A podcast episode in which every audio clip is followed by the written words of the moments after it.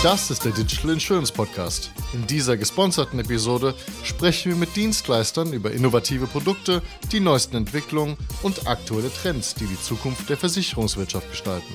Liebe Freunde, als Makler und Vermittler muss ich auch zwischen zwei Abschlüssen für meine Kunden relevant bleiben und dazu verschicken vermutlich die meisten Newsletter. Mit wenigen Ausnahmen sind die meisten Newsletter aber vermutlich oberflächlich, wenig relevant und daher für viele Kunden schlichtweg Spam. Wie ich nun heute vollautomatisiert relevanten Content für beispielsweise Immobilienbesitzer generiere, das bespreche ich mit Christian Krein, Deutschlandchef von PriceHubble. Willkommen zum Podcast, Christian. Ja, hallo. Sag noch zwei Kurzsätze zu PriceHubble. Ja, PriceHubble gibt es seit inzwischen sechs Jahren. In der Schweiz sind wir gestartet und inzwischen in neun Ländern aktiv davon acht in Europa und eins in Asien, Japan. Und jetzt müssen wir mal vorab sprechen. Wir machen ja eigentlich eine vierteilige Serie.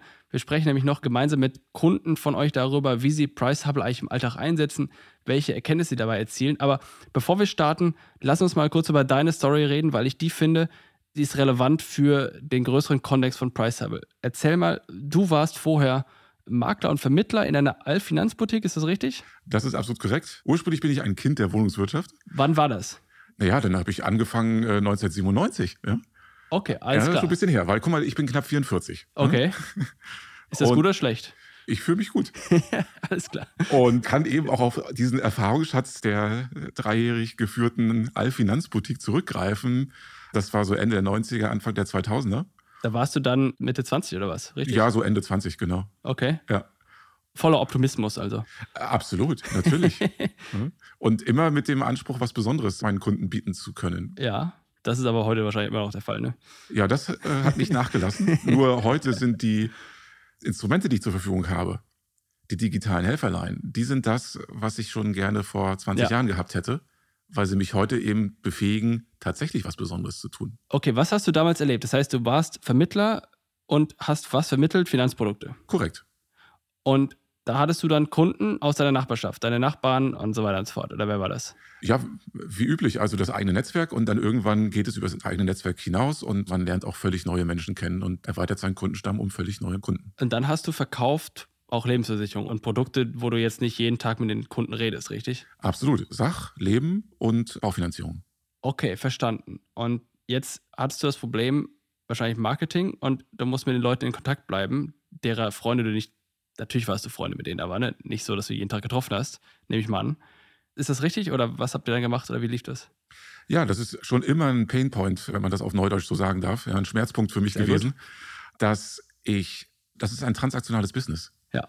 Es ist eben ein Abschluss und bis auf das Sachgeschäft hat man keine fortlaufenden Einnahmen. Und es sind natürlich Produkte, über die man nicht jeden Tag spricht. Hm. Die Frage ist also, wie schaffe ich es, mit meinem Kunden so in Kontakt zu bleiben, dass ich immer weiß, was mit ihm los ist und zur richtigen Zeit da bin in seinem Kopf und dann mit den richtigen Finanzprodukten seinen nächsten Lebensabschnitt begleiten kann. Das war damals dein Problem, ne? Wie Ja. hast du es gelöst? Ich hatte versucht, wirklich auch Newsletter aufzusetzen. Und?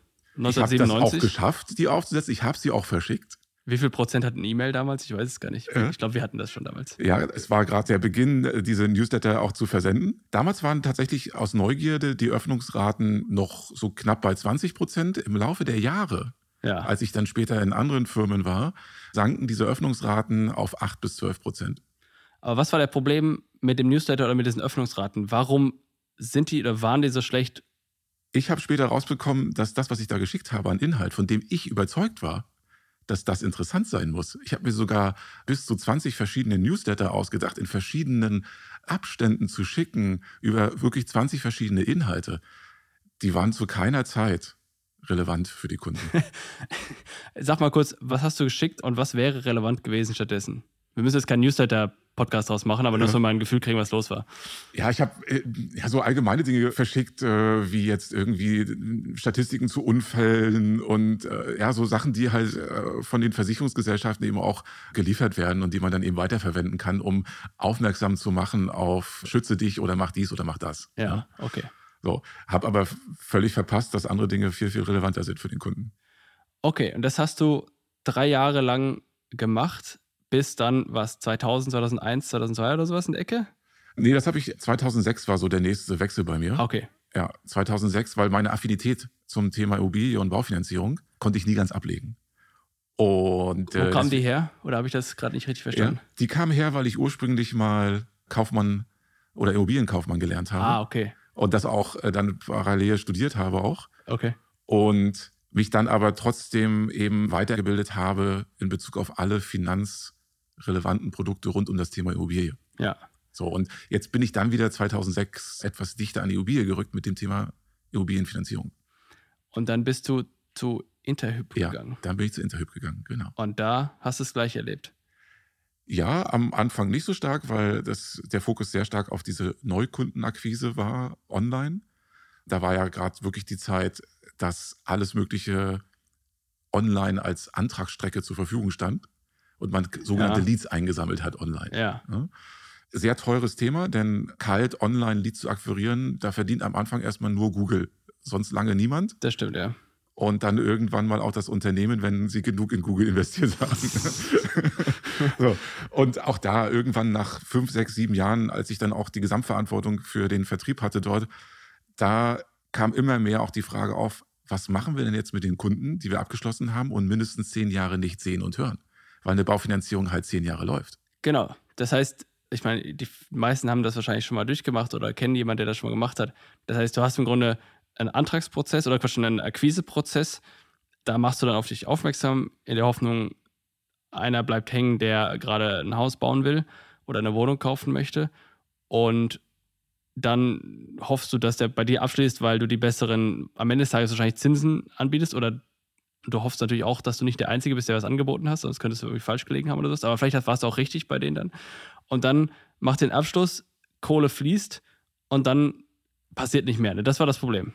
Genau, du fischst halt in einem riesengroßen Meer, wo irgendwie 80 Millionen Bundesbürger drin sind. Und das ist auch nicht differenziert, ne? weil Geld ist Geld. Genau.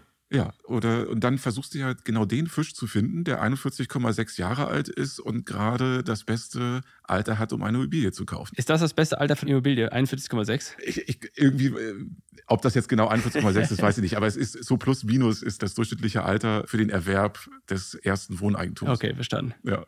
So, und jetzt versuchst du den halt zu fischen mit allen anderen um dich herum. Ja.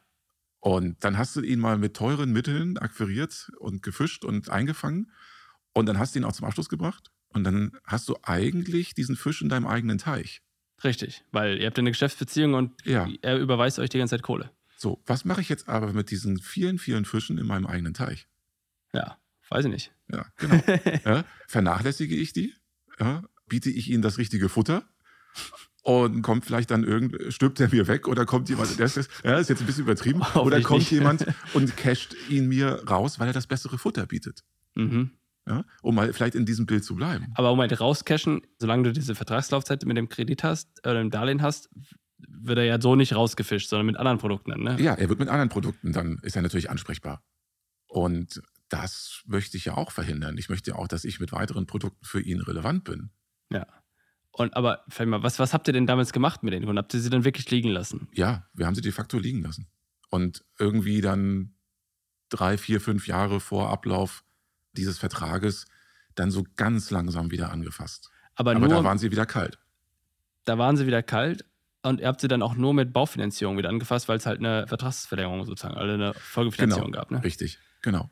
Man kann sie auch mit anderen Sachen ansprechen. Eben, sollte man auch. Und das ist ja dann meine Erfahrung später gewesen Mit Moneypark. mit Moneypark. Und was hast du da erlebt? Und was, oder sagen wir mal, was ist denn Moneypark?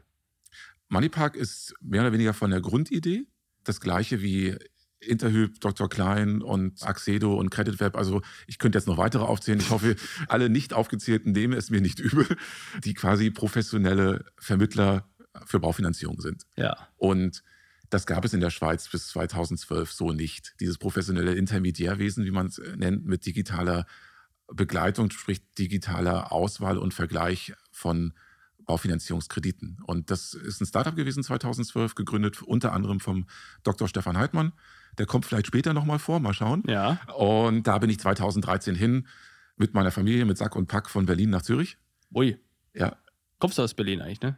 nein, ich komme ursprünglich von der Ostseeküste, Ah ja, okay. aus Greifswald. Greifswald. Ja. Okay, Grüße Also- an dieser Stelle. Ja, sehr schöne Stadt. Besucht Greifswald.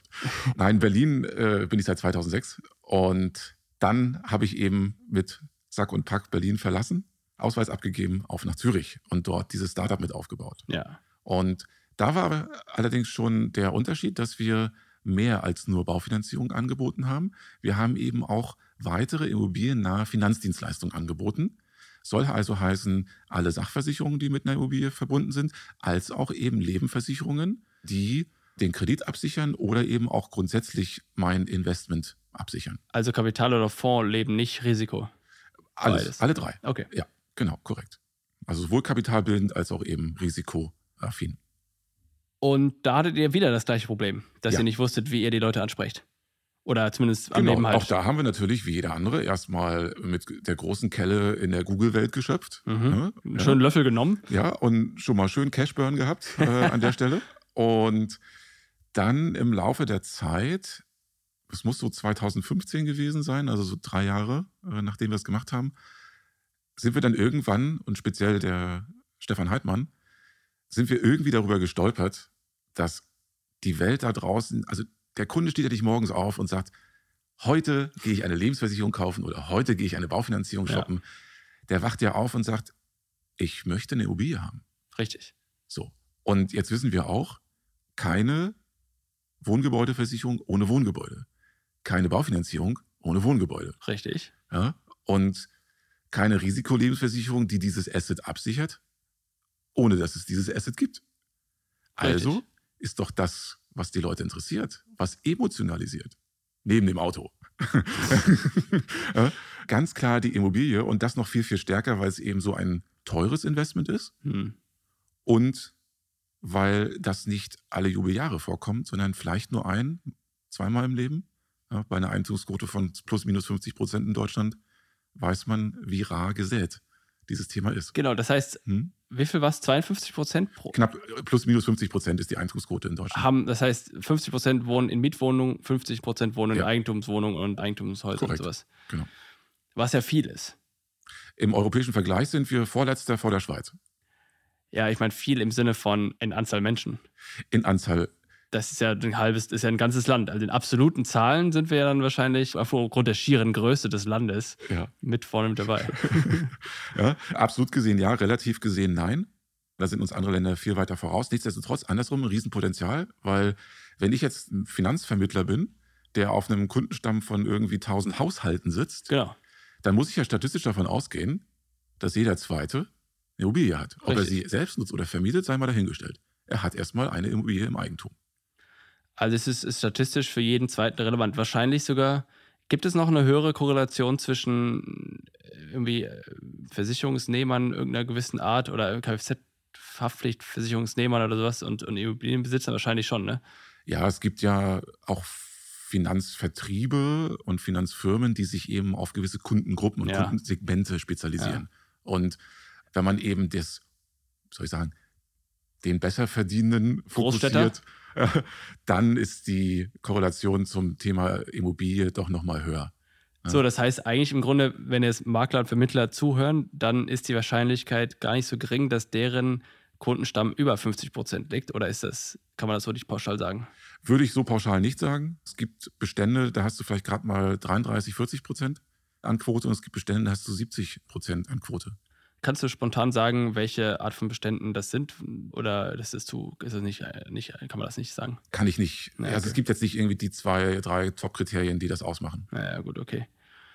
Okay, das heißt, jetzt sind wir von, vom Thema, wie bleibe ich mit meinen Kunden und Geschäftspartnern in Kontakt, hin zu, jeder Zweite hat eine Immobilie. Wie passt das zusammen? Ja, offensichtlich. äh, ja. Es ist so aus meiner Sicht ein schlafender Riese, den man da wecken kann Aha.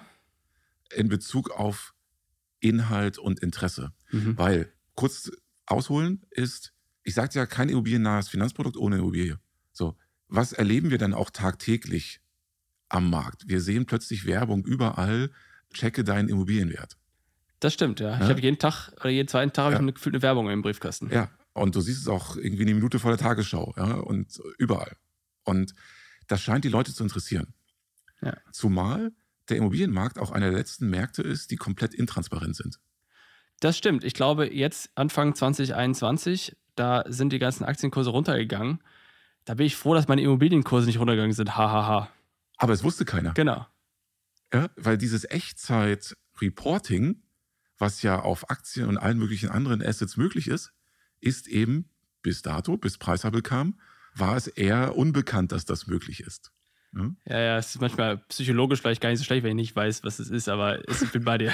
ja, nein, aber um vielleicht noch ein anderes Beispiel dazu, was zeigt, dass Transparenz immer gut ist für eine Industrie und für einen Markt. Als wir damals, als Anfang der 2000er, diese ganzen Immobilienfinanzierer aufkamen und plötzlich dem durchschnittlichen Bundesbürger klar machten, hey, Kredit ist kein Hexenwerk. Du musst nicht mit Schlips und Kragen zur Bank rennen und auf Knien irgendwie hoffen, dass du da einen Immobilienkredit bekommst. Es ist etwas, was du verstehst, was man einfach machen kann, was vergleichbar ist. Und plötzlich war die Zugänglichkeit zum Thema Immobilienfinanzierung viel, viel einfacher.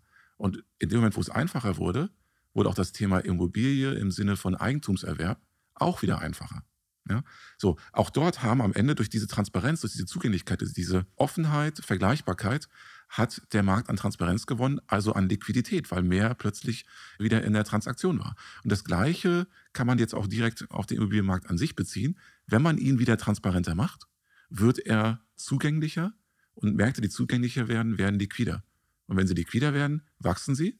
Und dann, in dem Moment, hat jeder, der einen Anteil, der darin mitwirkt, wird das merken am Ende des Tages in seinem Portemonnaie, wenn er die richtigen Schritte geht. Das war Makroökonomie 101, sehr gut. Richtig. Also das erste Halbjahr Studiengang haben wir, jetzt können sich die Zuhörer sparen, können sie direkt im zweiten Halbjahr einsteigen.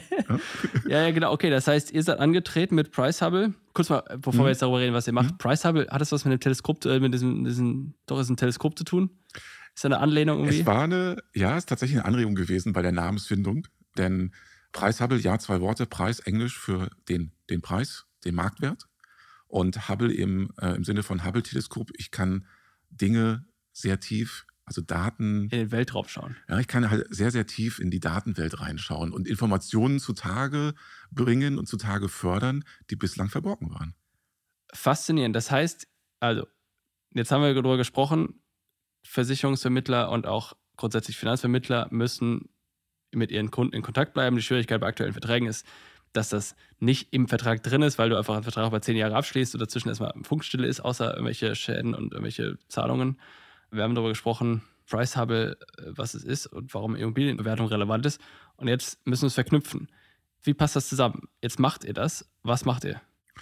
Genau, wir haben, nehmen wir erst die technische Seite. Gern, ja. da freuen sich alle. genau. ja, nehmen wir genau die Science Fiction. Also AVM, um mal wieder äh, eine Abkürzung und was Englischsprachiges reinzubringen, Automated Valuation Model heißt nichts weiter als automatisierte Bewertung und Marktpreisprognose von Immobilien.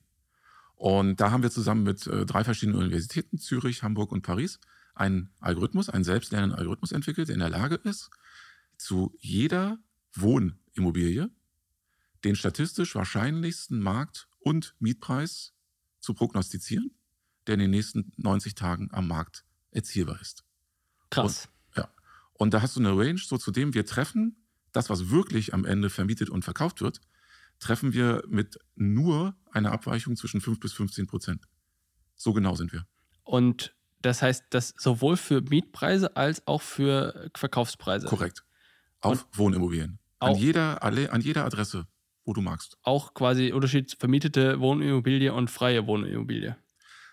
Ja, bei vermietet ist es ja so, äh, wir bieten dann beides an. Ja. ja. Wir bieten an, zu was könntest du sie frei am Markt verkaufen und zu was kannst du sie jetzt gerade frei am Markt vermieten. Ich, äh, ich meine, macht den Unterschied auch, wenn du eine vermietete Immobilie verkaufst, ist ja oft der Preis anders, als wenn du eine freie Immobilie verkaufst, weil der Nutzer sie dann auch selbst nutzen können und dann irgendwelche Leute aufgrund von emotionalen Attachments zu dieser Wohnung vielleicht mehr bereit sind, mehr zu bezahlen. Also solche Sachen rechnet ihr da auch mit rein und Standard und all sowas. Genau, wir zeigen, was am Markt möglich ist mit der Immobilie.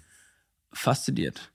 Und das macht ihr wie? Also ich meine, jetzt musst du ja nicht sagen, mhm. wie das exakt geht, soll ist ja wahrscheinlich Geheimnis, aber dass ich es mir vorstellen kann. Also jetzt. Nein, das ist so ein großes Geheimnis ist das gar nicht. Okay, das ist ja easy. Dann ja. erzähl mal.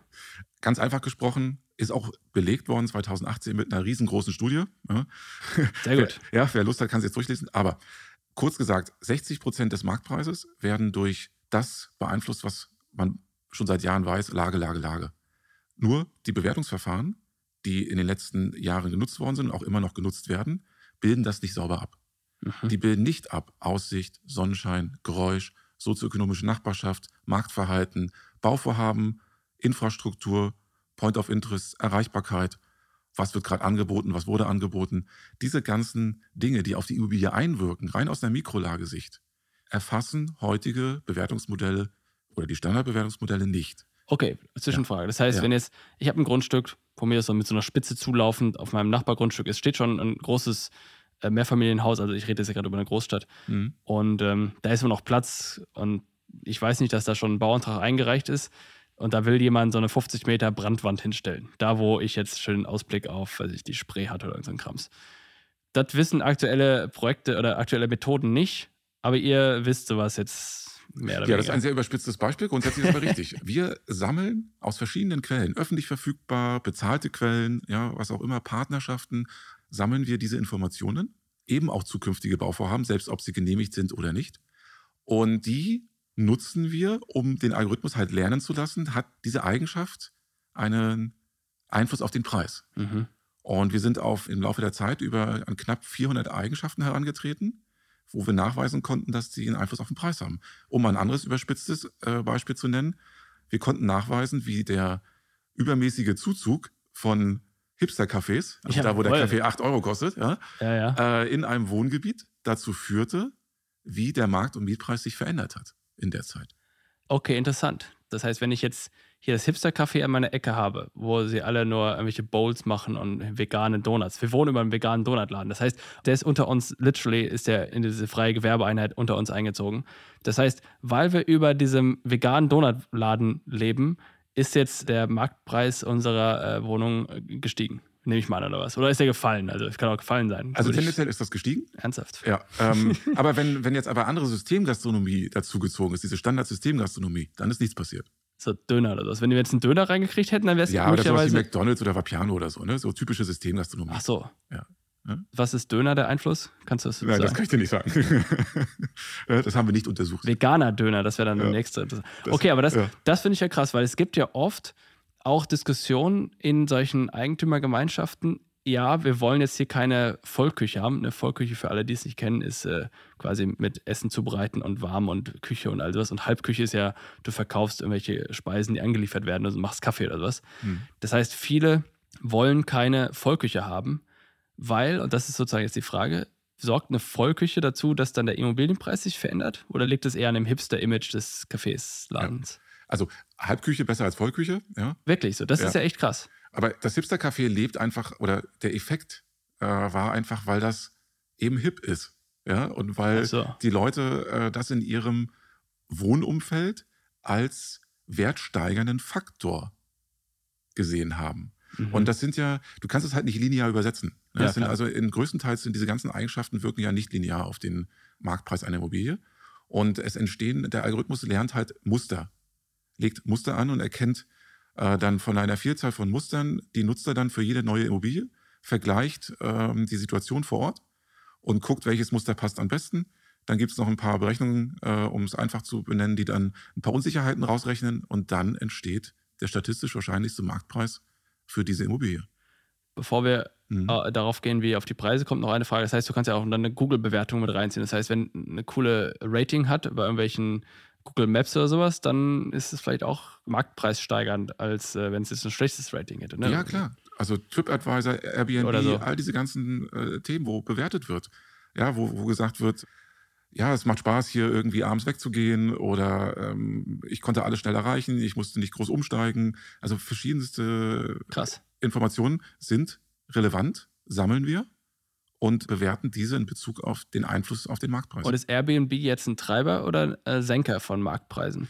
Nee, es geht nur einfach darum, das ist einfach nur ein, das ist einfach nur ein Beispiel Ja. dafür, was mögliche Datenquellen sind. Ja, ja, verstanden. Ja, ja. Und jetzt müsst ihr aber die andere Seite rauskriegen. Jetzt habt ihr im Grunde die qualitativen Metrik oder sowas und jetzt müsst ihr auf der anderen Seite herausfinden, okay, was ist denn der echte Preis gewesen? Woher wisst ihr, wenn sie verkauft wurde, dann diese Immobilie, für welchen Preis sie verkauft wurde? Dann müsst ihr ja jeder, müsstet ihr ja an jeden Notar angeschlossen sein, was ihr wahrscheinlich nicht seid.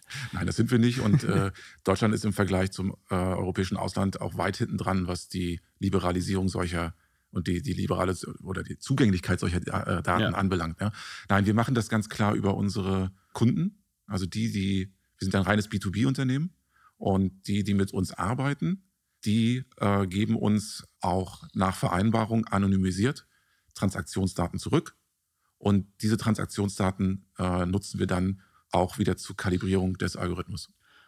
Und diese ganzen Immobilienplattformen, wo du quasi öffentlich jetzt oder wo ich als Verkäufer oder Vermieter meine Anzeige einstellen kann, sind das Partner von euch oder sind das Konkurrenten oder Kunden oder Lieferanten oder wie ist das? Nein, also die ähm, gar nichts. Also mit Online-Marktplätzen äh, gar nichts zu tun. haben wir nichts zu tun. Nein. Aber weil die ja, die könnten ja Preislieferanten sein, also Preisdatenlieferanten sein, oder ist das, das ist gar nicht relevant? Nein, natürlich, das sind ja Angebotspreise. Ah, okay. Äh, auf den, auf den, ah, echt? äh, Hast recht. So, ja. und natürlich beobachten wir den Angebotsmarkt. ja. Und natürlich beobachten wir, was auf den Portalen offeriert wird, weil darüber wir natürlich auch sehr schnell ein Gefühl für die Markttrends bekommen, wenn wir diese Angebote verfolgen. Okay, verstanden. Jetzt habt ihr diese Daten und jetzt kann ich was damit machen. Jetzt kann ich als Vermittler das in mein Newsletter packen. Genau, ja. Ähm, Im Prinzip haben wir nicht nur die Daten, sondern wir haben auch ein eigenes Interface geschaffen oder eine eigene Web-App. Web-App. Ne, Nice. kann man, genau. Ja. Also eine webbasierte Software, Applikation, intuitiv nutzbare Oberfläche, die das alles, was wir jetzt gerade besprochen haben und vielleicht ein bisschen kryptisch und abstrakt ist, unglaublich gut visualisiert und auch für jeden Endkunden nachvollziehbar ist. Und das geht für jede Adresse. Das heißt, da kann Ja. ich jetzt meine Adresse eintippen und da steht dann, okay, das Ding ist jetzt in so, so viel Euro wert. Genau, du kriegst einen Marktpreis, du kriegst eine Handelsspanne dazu, du kriegst einen Rückblick über die letzten drei Jahre, du kriegst einen Ausblick, wie sich die Immobilie wohl in den nächsten zwei Jahren entwickeln könnte. Du kriegst eine große Heatmap, die dir mit verschiedenen Farben die Attraktivität deiner Wohnlage zeigt und der Nachbarschaft. Du kriegst Vergleichsobjekte angezeigt, du kriegst äh, sozioökonomische Nachbarschaftsdaten, Erreichbarkeiten und zukünftige Bauvorhaben in deiner Umgebung. Ja, Infrastrukturen, Für alles in Deutschland, für jede Adresse in Deutschland Ja. oder auch noch über Deutschland hinaus. Also wenn du, wir sind ja in weiteren Ländern tätig, also wenn dich nur noch was in Österreich, der Schweiz, Frankreich, Belgien, Holland, ähm, Tschechien und Slowakei und Japan interessiert, dann kannst du das auch geben. Und kann ich das auch nehmen, wenn ich quasi eine Immobilie finanzieren möchte und quasi eine andere, die ich schon habe, in, als Sicherheit bei der Bank hinterlegen möchte, kann ich die Daten auch nehmen und zur Bank sagen, guck mal hier, das ist der Preis meiner aktuellen Immobilie, nehmt ihr mal in die Zahlung oder nehmt ihr mal in die Sicherheit dafür? Oder Mhm. ist das, wie Nein. glaubwürdig ist das am Ende? Ja, dafür ist es ähm, noch nicht, wird es noch nicht genutzt. Äh, da haben die äh, Banken speziell in Deutschland noch ein bisschen Nachholbedarf mit der BaFin zusammen, obwohl die, kurzer Ausflug, die European Banking Association schon vor zwei Jahren im Sommer gesagt hat, äh, liebe Banken in Europa, guckt euch diese AVMs an, weil die sind einfach genauer und effizienter und effektiver als das, was ihr bisher nutzt. Macht total Sinn. Ja, also es gibt äh, auch schon Banken wie eine LBS Ost zum Beispiel, die das so als Vorabcheck nutzen. Äh, es gibt Baufinanzierungsvermittler, die das an die Banken mitschicken und sagen, guck mal, hier seht ihr die Immobilie noch viel, viel genauer vom Schreibtisch aus, als ihr das mit euren bisherigen Bewertungsverfahren überhaupt könnt. Ja. Und wenn ich jetzt Vermittler oder Makler oder AO bin, dann kann ich, wie läuft das ab? Dann logge ich mich in eure Software ein und habe einen Kunde, der wohnt hier, weiß nicht was, Bahnhofstraße 1 und dann tippe ich da Bahnhofstraße 1 und sehe, ah, der Typ hat gestern 50.000 Euro mehr auf seinem virtuellen Immobilienkonto. Und dann rufe ich den an und sage, hör mal, du hast jetzt 50.000 Euro mehr. Freust du dich? Ja. Oder wie läuft das ab? Viel einfacher. Noch einfacher. Also im Grunde genommen, es gibt, am Ende gibt es zwei Möglichkeiten, aber die vollautomatisierte für den Vertriebler da draußen, über den wir äh, ja auch sprechen, ne, ist, ich brauche im Prinzip nur vier Angaben. Vier ist gut. Ja. Äh, Anrede, Okay. Name, Vorname, Vorname? Nachname. Okay, Ja, genau. Vorname, Nachname ist eine Ja. jeweils. Okay. Äh, nee, nee, also genau, ja, Anrede, Vorname, Nachname, E-Mail-Adresse. Also vier Angaben. okay. Die brauche ich. Und ähm, Du kannst auch Hey Du schreiben in der E-Mail. wir möchten es. Äh, äh, und dahinter steckt halt ein vollautomatisierter E-Mail-Funnel, der dazu führt, dass wenn zum Beispiel jemand sagt, ey, ich habe hier 5000 Kunden in meiner Datenbank und den möchte ich jetzt offerieren, weil ich vielleicht nicht weiß, ob sie überhaupt eine Immobilie haben, ja, was ja auch nochmal cool ist, Ja. ähm, den möchte ich jetzt offerieren als kostenlosen Service. Ich, Makler, offeriere das meinen 5000 Kunden, schicke den, das macht alles preishabel, Okay. ja, kommt eine E-Mail an den Aber Kunden. White Label, ne? Ja, ja, klar, ist alles komplett viable mit deinem Logo Ja. und ähm, alles wirklich hübsch mit Beispielen drin. Und äh, das sieht auch so aus, als wenn er das losgeschickt hat, obwohl wir es losgeschickt haben. Ihr Schlingel. Ja. und ähm, nein, es soll ja bequem sein. Weil ich bin seit 23 Jahren im Vertrieb tätig. Vertriebler sind wirklich die bequemsten und faulsten Menschen. Ja, Programmierer aber auch. Darfst nicht vergessen. Dann haben wir eine tolle äh, Kombination hier. Ja? So. Und es muss irgendwie immer alles bequem, einfach sein mit viel Geld am Ende. Das, okay, das ist aber, das, das eint uns beide schon mal auf jeden Fall. genau. Und das bedienen wir einfach, indem wir sagen, lehn dich zurück, nachdem du uns die Liste äh, mit diesen Zeilen und vier Angaben gegeben hast. Und äh, wir bespielen jetzt deinen Kunden für dich. E-Mail 1, hallo Kunde, hier neuer Service von mir, bewerte deine Immobilie. Wenn er noch nicht das gut findet, E-Mail 2, hey, Erinnerung, äh, bewerte doch mal deine EU hier. Dann klickt er endlich da drauf. Der Kunde gibt seine Immobiliendaten ein. Okay. Und klickt auf Abschicken 10, 15 Minuten später kommt eine E-Mail, hallo Kunde, hier ist mit dem Link hast du jetzt den vollen Einblick in deine Immobilie, deine Nachbarschaft mit bunten Karten, mit tollen Preisen, mit allem Pipapo, alles, was ich gerade erläutert hatte. Also ganz ehrlich, wenn ich das jetzt kriegen würde, schick mir das gleich mal im Nachgang zu, mache ich das auch. Genau. So, das geht aber noch weiter. Ob er das gemacht hat oder nicht, er kriegt dann noch eine E-Mail. ja, natürlich. Wie fanden Sie es denn? Und ähm, ob er das nicht gemacht hat. ja, ja, im Sinne von, ob du es gemacht hast oder nicht, du kennst doch bestimmt jemanden, ah, den ja, das interessieren könnte. Hier ist ein Gutschein. Schlingel. Ja? Schick doch mal das deinem Freund, Bekannten, Nachbarn, Arbeitskollegen, wer auch immer. Wenn er es nicht macht, zweite E-Mail. Achtung, du hast immer noch den Gutschein. Und Gutschein ist jetzt hier nicht irgendwie 25 Euro Amazon-Gutschein, sondern Gutschein sozusagen sinngemäß bei euch. Ja, genau. Gutschein im Sinne von äh, Kunde A, der das genutzt hat oder nicht, kann mit dem Gutscheincode Kunden B signalisieren, hier ist was Besonderes, was Exklusives. Ja, ja, ja schon klar. Ne, das kennt man ja. So. Also im Grunde genommen sind das äh, bis zu sechs E-Mails, die da in lohnenswerten Abständen. Und nicht aufdringlich wahrscheinlich. Korrekt, absolut. Vor allen Dingen funktioniert halt deshalb, weil der Content endlich relevant ist.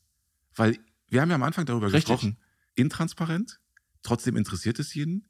Äh, man wird beschallt links und rechts davon in der Werbung.